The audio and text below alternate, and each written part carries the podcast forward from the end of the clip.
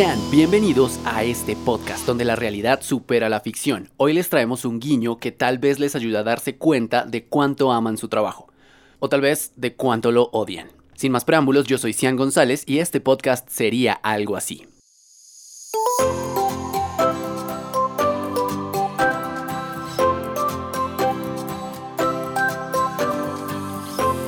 Están escuchando 87%, un podcast en el que exploramos las historias de la mayoría, esa que odia los lunes y espera impaciente a que llegue el viernes, las historias de la gente normal, del 87%.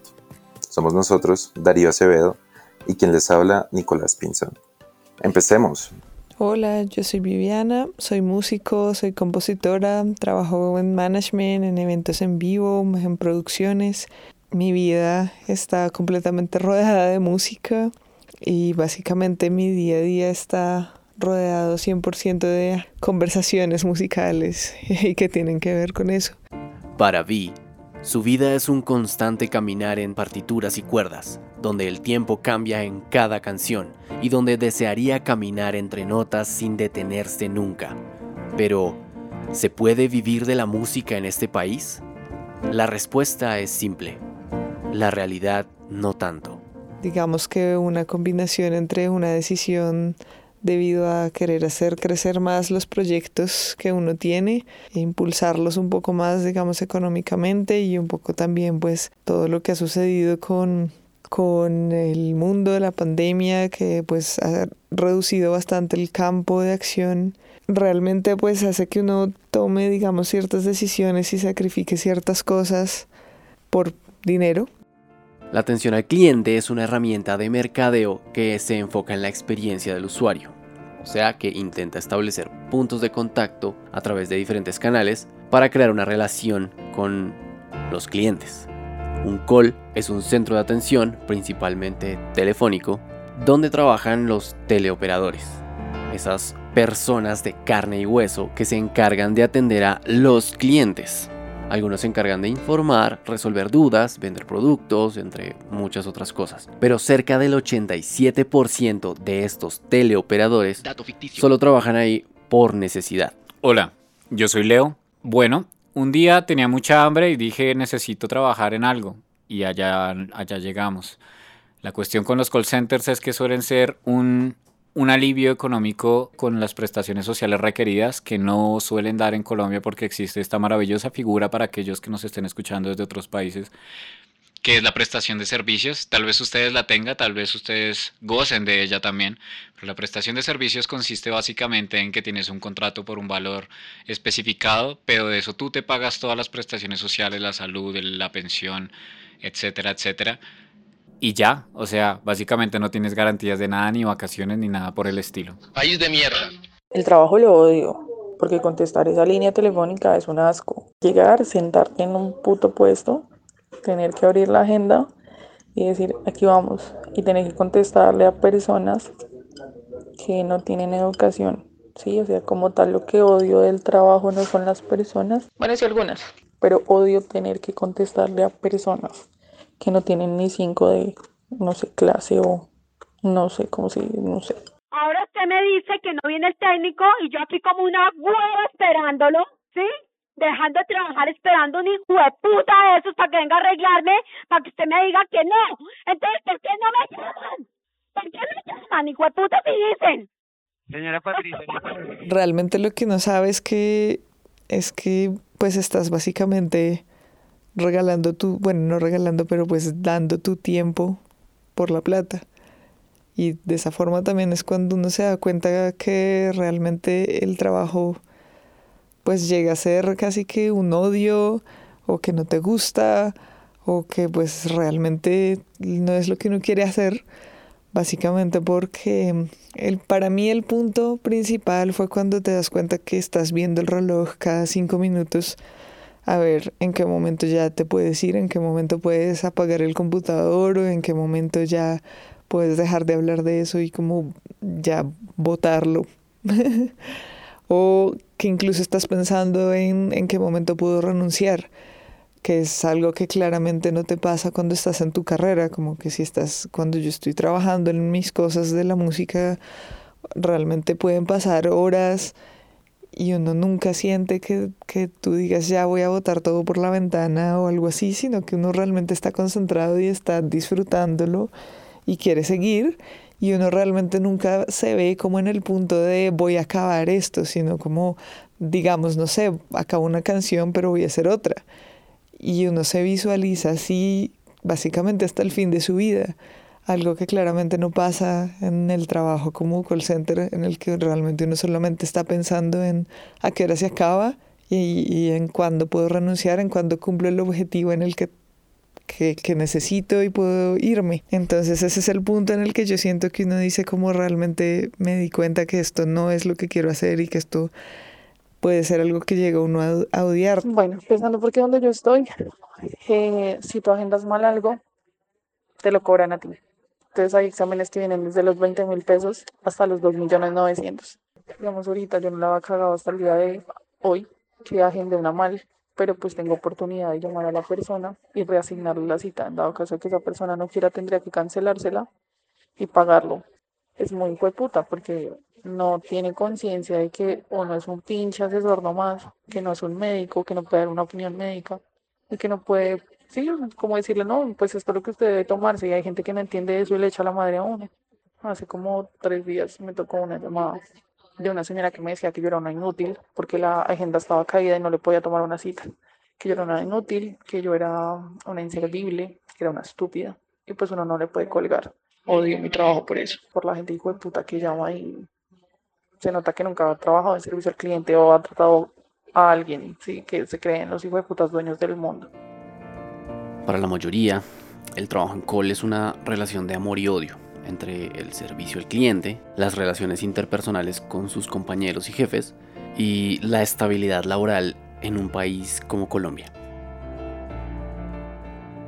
Yo entré al mundo del call center hace muchos años, muchos, muchos, muchos años. Mi primer trabajo en un call center fue, en Atento creo que fue. Me gustaba resto porque el horario porque era de 4 de la tarde a 12 de la noche y era súper sola la línea. Después me metí a, a tu boleta y vendía eventos, pero era reesclavizante. Duré como un año nomás, me salí. Después entra por venir una familiar de, de mi mamá. Le dijo que la hija trabajaba en IDIME y le dio mi hoja de vida sin yo saber. Y el 5 de enero de este año me llamaron y yo dije, bueno, necesito dinero, necesito pues mi vida, vamos a hacerle. Y entré y dime, y bueno, es una mierda, pero es una mierda que paga. He pasado por este mi segundo call center y otros trabajos así que ya he tenido realmente, digamos, aparte de lo que me gusta hacer de música y todo lo que se refiere a la música. Mm, he trabajado también en, en la parte como de restaurante eh, sirviendo y todo eso, también me parece que pues el estrés es bastante alto, definitivamente no es lo mismo que sentir como ese peso del, de, del call center en el que básicamente no te puedes ni mover al baño porque ya te están preguntando por qué no estás sentado en tu mismo escritorio. es como dos minutos al baño y ya es como puede llegar a ser como un problema dependiendo de cómo manejas.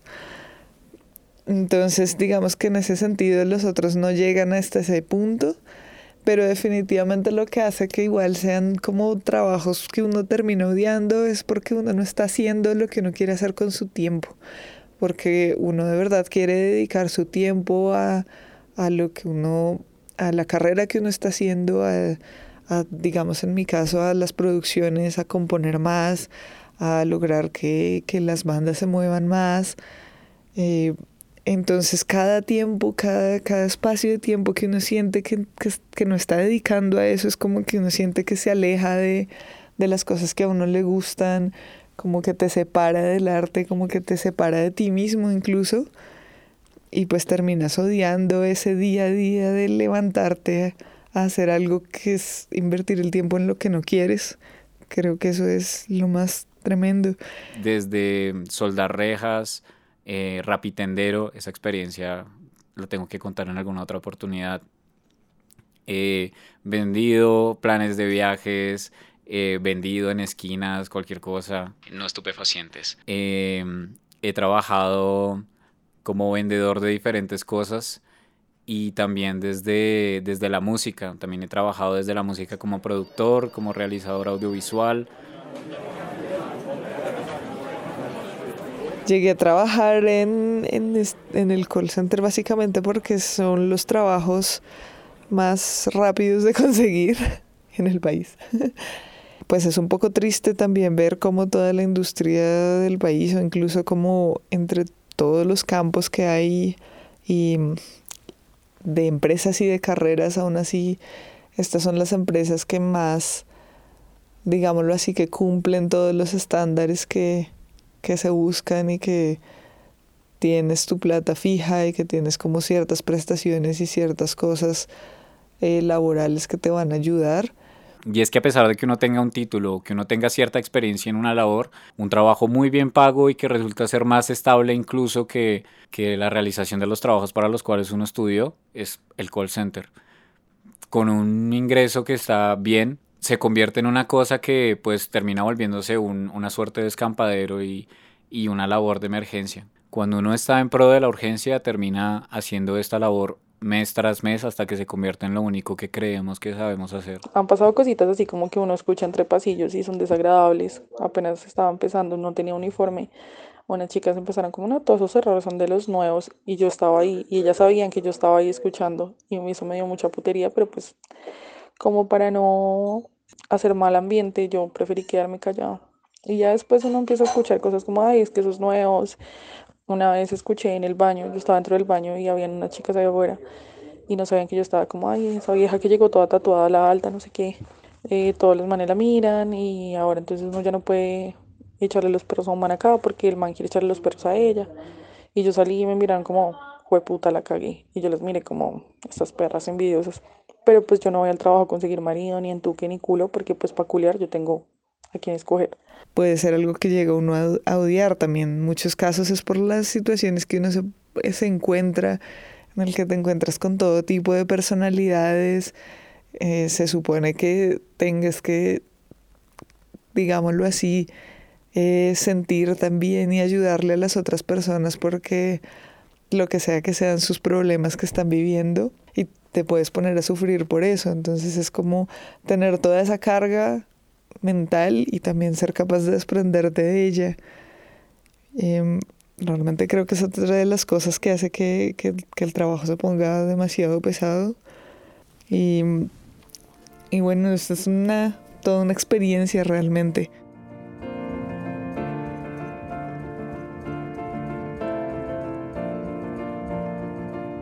Como que me fue bien con los canguros, y con las personas que me estaban cangureando. Primero estuve con una chica que se llama Camila, que fue un amor completo, fue como la luz. Daniela ha trabajado en calls toda su vida. No estoy llorando, solo se me metió un país sin oportunidades en el ojo. Y a pesar de que odia su trabajo... Porque odio este puto trabajo de mierda.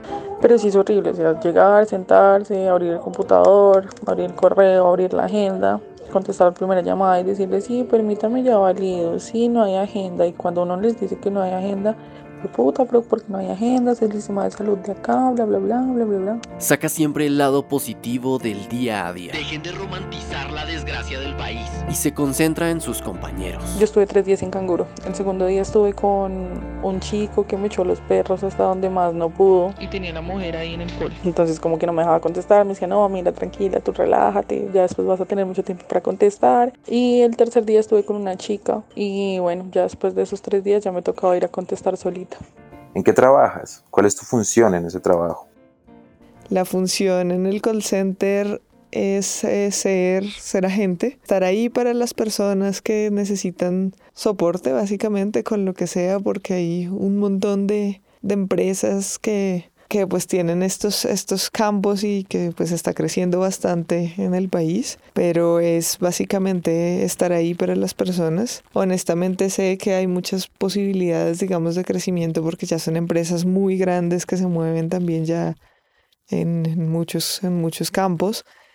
Pero para ser honesta, nunca he querido hacer otro tipo de trabajo en eso porque ya es invertirle aún más de lo que uno está haciendo, de más tiempo y más esfuerzo mental que ya mm, para mí, eh, bajo mi perspectiva, ya es un sacrificio bastante grande quitarle ese, espacio de tiempo y de esfuerzo a todo lo que hago con la música, pues para ponerlo en otra cosa.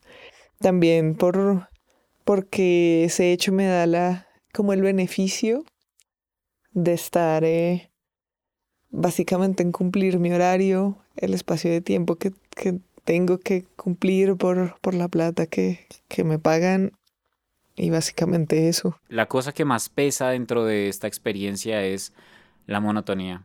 Una vez uno le coge el tiro a lo que está haciendo y sabe tener la rutina del trabajo y entiende lo que está pasando, se convierte en la misma llamada una y otra vez y las voces empiezan a volver iguales, todas las voces empiezan a sonar como una sola voz, siempre es el mismísimo gringo y la mismísima persona llamando con el mismísimo problema. Entonces, una y otra vez uno repite eso durante ocho horas diarias y uno empieza a soñar con eso, empieza a atormentar sus noches con esas cosas, una y otra vez. En una campaña trabajé para algo similar a Uber, entonces tenía que ver con los pagos y con las quejas de los pasajeros que decían que les había llegado tarde el servicio, que no lo habían tenido, que por qué, que por qué me estás cobrando 0,5 dólares acá, devuélveme esa plata. Y en el siguiente call center que trabajé era acerca de cámaras de seguridad y sistemas de seguridad para hogares y negocios pequeños. Suena brutal, lo sé, es muy divertido. Eh, cuando eh, asignan los horarios, a uno pues le dan el horario mensual y le indican en qué puesto fijo debe quedar. Y yo llegué a mi puestico, toda tranquilita, y en, ese, en esa misma isla habían tres chicos, Andrés, Daniel y Sebastián. Y fueron, o sea, y hasta el día de hoy han sido mis ángeles. Andrés es como el papá regañón de, no, no digas esto, hazlo bien. Daniel es el que, si yo le pregunto algo, es el que siempre está ahí para decirme, así está en llamada, dice, permítame un momento en la línea y me contesta la pregunta. Y Sebastián es un poquito más disperso, el como marihuana y se la pasa oliendo marihuana. Y sí, ha sido bien. Los supervisores, hay una que es como una ogro y la otra que es como la mamá de todo el mundo. Son súper bien. Como que nadie se mete con nadie. Si necesitas un supervisor que sea para algo puntual. Y el resto, pues ya con los chicos que estén ahí, que te apoyen a ti y yo di con tres buenas personas, gracias a Dios. Bueno, yo creo que hay una, hay una cuestión dentro de mm, la experiencia del call center que es, es muy importante y es que converge muchísimas profesiones de muchísimos ámbitos, desde lo creativo, converge realizadores audiovisuales, diseñadores gráficos, programadores, abogados, economistas, músicos, sobre todo, eh, y demás es un lugar en el que convergen tantas ramas que uno se encuentra con muchísimos como personajes y características sociales. Leonardo es un artista íntegro que trabajó mucho tiempo en Cole para sacar adelante su proyecto musical. Su banda es brutal y B es la bajista. Les recomiendo que los escuchen y los busquen como The Spot Glow. Leo odia la hipocresía de los círculos sociales que se crean alrededor de los call centers. Pero ¿qué pasa? Es un trabajo cuyo estatus social en unas reuniones o en las fiestas no es muy alto. Entonces uno termina disfrazando la experiencia call center con cosas como Sí, yo trabajo en un call center, pero es con un banco y pues manejo eh, todo lo que tiene que ver con la moneda y... No, sí, yo trabajo en call center, pero entonces trabajo para una multinacional que hace contratos para empresas multimillonarias y... Y entonces terminamos disfrazando una a una todas las labores y terminan siendo exactamente la misma labor un call center. Entonces sentimos que no tenemos ese mismo rango social, a pesar de que estamos ganando y estamos trabajando por nuestros proyectos personales, a menos que lleguemos a un cargo alto dentro de estas esferas del universo call center. ¿Qué sucede cuando llegamos a esas esferas? Simplemente estamos ganando más y decidimos eh, opinar que lo que estamos haciendo es válido porque ahora tenemos un cargo alto y es socialmente más aceptado. Entonces tenemos que preguntarnos qué viene siendo eso en una materia social y es básicamente esta cuestión del prestigio, un prestigio basado en cuánto estamos ganando en un momento determinado de nuestras vidas y eso se termina, se termina convirtiendo en la validación de lo que estamos haciendo sin ser realmente algo de lo que estemos orgullosos internamente o de lo que querramos hacer en nuestra vida o para lo que hayamos estudiado. Y lo otro es que las viejas de acá, donde yo trabajo, son todas putas también. O sea, como que hay una rivalidad acá entre viejas muy puta, entonces se miran mal, se hablan mal. Y cuando uno llega nuevo también lo miran como un hijo de puta culo. Uy, no, marica. Pero pues cuando no necesita el dinero, toca. Realmente pues el ambiente también es una influencia grande. A veces, bueno, en todas las cosas sucede, en la música también ha sucedido que uno se, se agarra con alguien, bueno, eso es completamente normal, pero definitivamente una experiencia que tuve particularmente en el anterior call center en el que trabajé en algún punto, pues también ellos sienten que es como te estoy pagando X cantidad de plata fija, entonces es como no tienes derecho a hacer nada más o básicamente a dormir y venir a trabajar, entonces es como que a veces no tuvieran en cuenta que la gente también tiene vida y te salen con cosas como te vamos a cambiar el horario mañana o mañana tienes que hacer tal cosa o en dos días ya no puedes hacer tal cosa sino que tienes otra hora o tienes no tenías que venir y ahora sí te toca. Y es como oye pero yo ya tengo planes o yo ya tengo tales cosas o digamos que si bien es cierto que uno se pues obviamente se compromete y está haciendo cierto sacrificio pues eh, de todas formas, pues incluso si no eres músico, si no tienes otra carrera, pues todo el mundo también tiene su, sus momentos, su familia, sus gustos, y es como que no tienen en cuenta eso y simplemente te, pues se lo pasan un poco por encima. Y en algún punto también llegué a, a digamos, a una pelea en la que terminé casi gritando en la mitad de la oficina con la persona que era la encargada de todo el piso, por decir, de toda la gente que estaba ahí trabajando. Era como, por decir así, la jefe del jefe. Y como, mira, le dije, te voy a decir la verdad, esto se siente mal por estas y estos motivos. Y creo que deberían intentar corregir estas cosas o comunicarlas diferente o tener otros tiempos, una cosa así intentando pues mantener el respeto en su mayor medida y salió con un comentario así muy particular como algo bastante parecido a Tú no tienes derecho a venir a hablarme de nada porque no eres nadie en la vida y no eres capaz de hacer nada. Y como a mirarte porque, porque yo gano más que tú, entonces yo soy la que sé cómo se hacen las cosas. Y fue como, pues, disculpa, pero tú no sabes absolutamente nada de mi vida ni de lo que yo hago. Entonces ya llega un punto en el que ya ni siquiera se trata de trabajo y se volvió una cosa bastante personal. Realmente creo que ha sido el momento más, más que sentido que podría llegar. Casi que sí, que me dieron ganas de, de golpearla, de agarrarme a puños en ese momento. y bueno, afortunadamente no sucedió. y pues ya, me fui. Si tuvieras la oportunidad de golpear a algún compañero, ex compañero, jefe, ex jefe, algo así, ¿a quién golpearías? ¿Por qué? Porque quisiera darle la jeta al hijo de puta que me comía el trabajo. Resulta que nosotros ambos somos nuevos, nuevones. Y el tipo parce de, o sea, cuando a mí se me mete alguien en la cabeza, o me lo como o me lo como, hijo de puta, así, así de fácil es. Y desde el primer día yo lo vi yo dije, este hijo de puta está rico rico, pero yo pensé que era gay. Entonces en la capacitación el tipo prendía la cámara y solo dejaba ver media cara y yo, este marica. Y yo decía, de puta, pero ¿qué pasa? Porque este man no... Sí. Hasta que un día así yo bien a solapada llegué y le dije, oye, hazme un favor, tú eres el Andrés que del login tal. Me dijo, no, no, no, yo no soy. Y yo, ay, qué pena contigo. Me dijo, no, no te preocupes, linda. Y yo le mandé una carita así como de corazoncitos así toda re cursi. Y el man como, ay, ¿cómo te dio la capacitación? Bueno, ahí empezamos a hablar.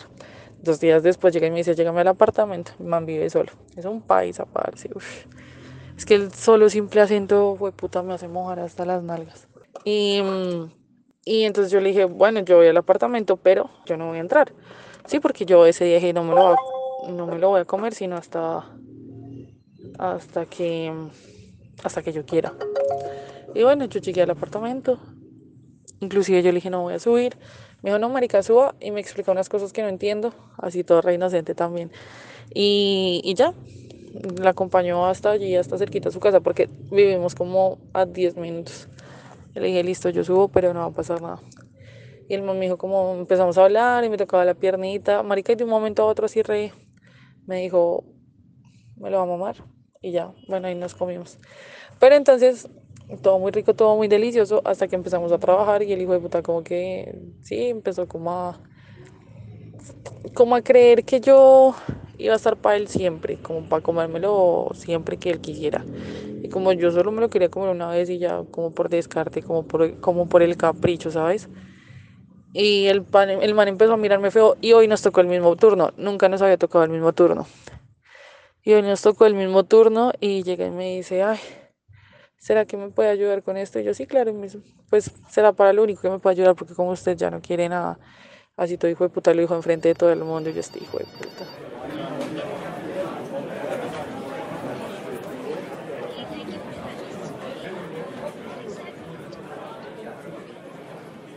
Eh, afortunadamente nunca he tenido o no he sentido que, que realmente haya hecho algo mal o algo, eh, sí, realmente mal por dinero.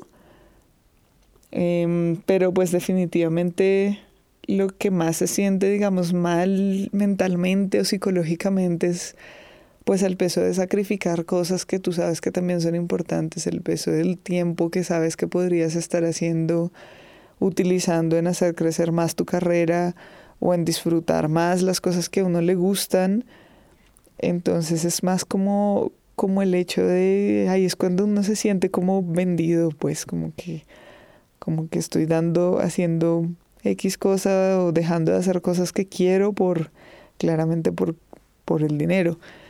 Pero creo que más allá, digamos, de eso, de ese lado psicológico, eso sería como lo, lo peor que yo podría decir en el sentido del, del dinero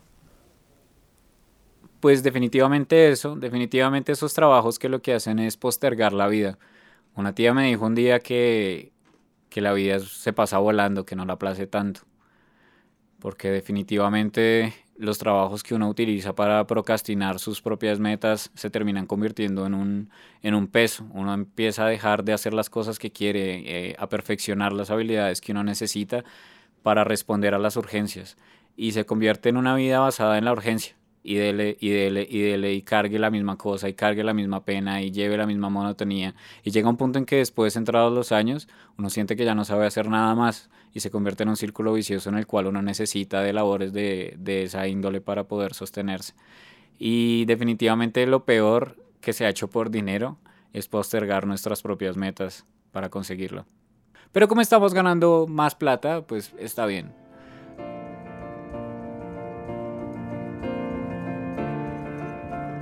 Leo y Vi trabajan a diario para sacar adelante su proyecto. Hoy en día, Leo dejó los Colts para dedicarse a trabajar con el distrito. Y Vi sigue peleando con su supervisor.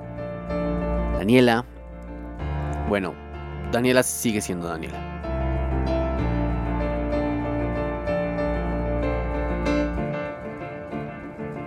Como escucharon, la vida es muy corta para trabajar en un call center. No decimos que no sea algo bueno, Seguramente muchas personas disfrutarán de superar esos retos diarios, confiando en sus posibilidades y arriesgando todo por hacer algo que aman, ese 13% que ama su trabajo. Los demás, nosotros, los simples mortales, solo queremos llevar pan y leche a la casa y terminar de ver Betty por tercera vez. Gracias.